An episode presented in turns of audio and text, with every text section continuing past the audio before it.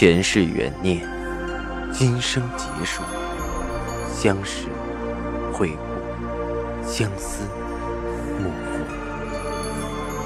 忘川河畔孤等，三生石前许愿，浮华落尽，只余情深入。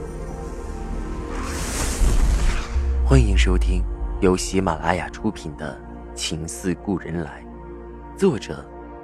文安初心忆故人，蒋波，魅影，明月照经纶，木千林。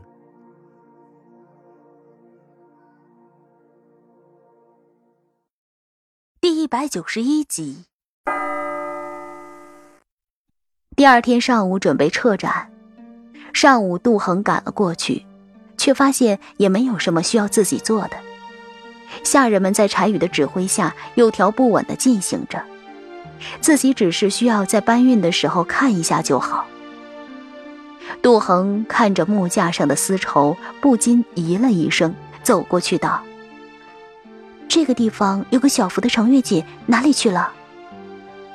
杜恒虽然佯作漠不关心，但是借着每次给赵世南送饭的档口，早把展区每件展品都熟记在脑海里。柴宇忙恭敬的应道：“少奶奶真是好记性、好眼力。今天一早开馆的时候，就一个人过来参观。我告诉他要准备撤展了，但他还是细细把展品都看了一遍，有的拿了起来看。哎，那个小幅的程月简被他放错地方，我就顺便收了起来。”杜恒有些诧异，兴许是一早看了报道，特意过来看的。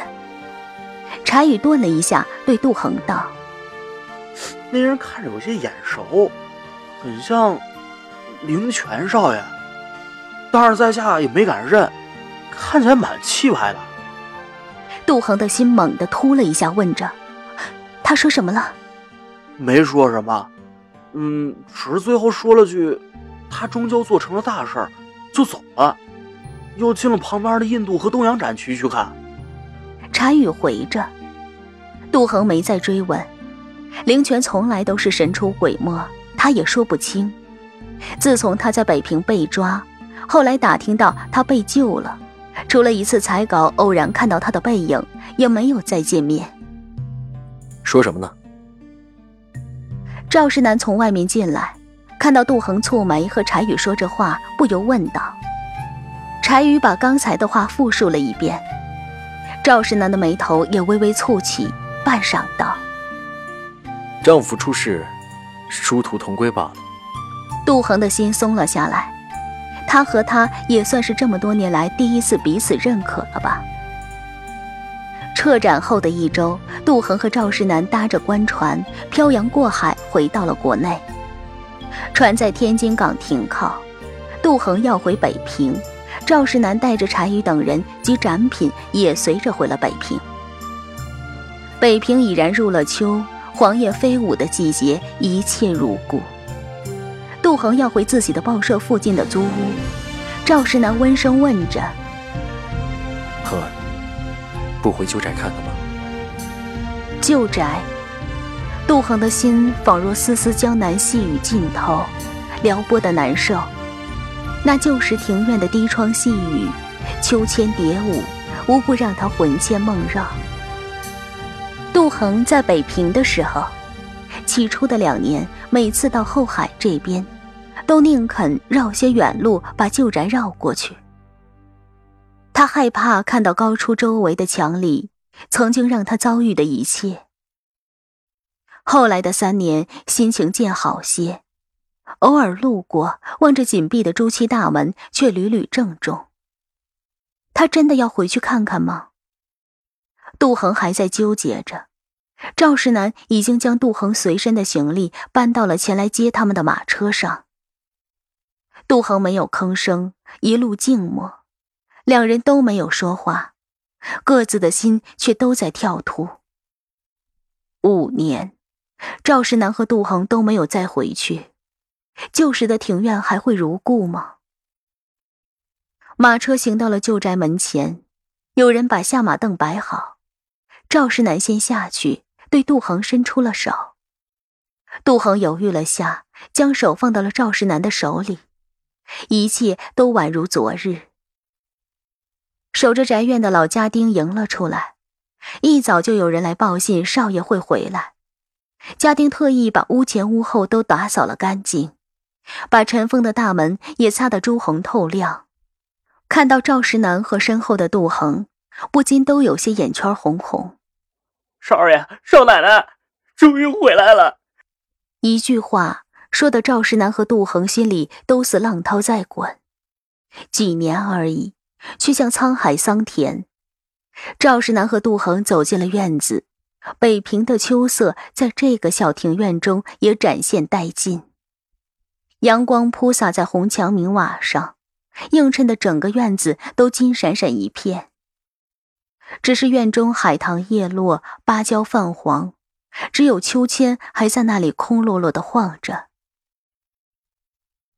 赵世南吩咐下人把东西搬进来，杜恒忙制止道：“我的不用了。”我看一会儿就走。赵世南心里一痛，看着杜恒道：“先搬进来，走的时候再搬上去抱吗？”故园旧景，杜恒的心被撕扯的有些痛，无法再硬着心肠拒绝，便低下头没有作声，缓缓的走到秋千旁坐了下去。赵世南心下一突，走到杜恒身边，缓缓将秋千推起。杜恒只觉得心痛的要窒息，忙说道：“世南，我有些头晕，让我下来吧。”赵世南轻声叹了口气，将秋千扶稳。杜恒跳了下来，向屋里走去。赵世南并没有给下人留他和杜恒后屋的钥匙，下人也无从进去打扫。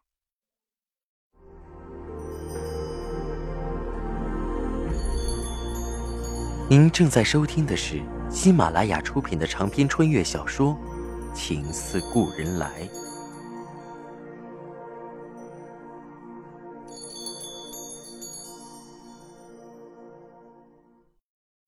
当赵世南开了锁后，一股陈旧的尘土味道扑面而来。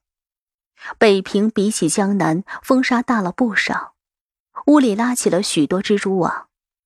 桌上、床上都满是一层厚厚的灰。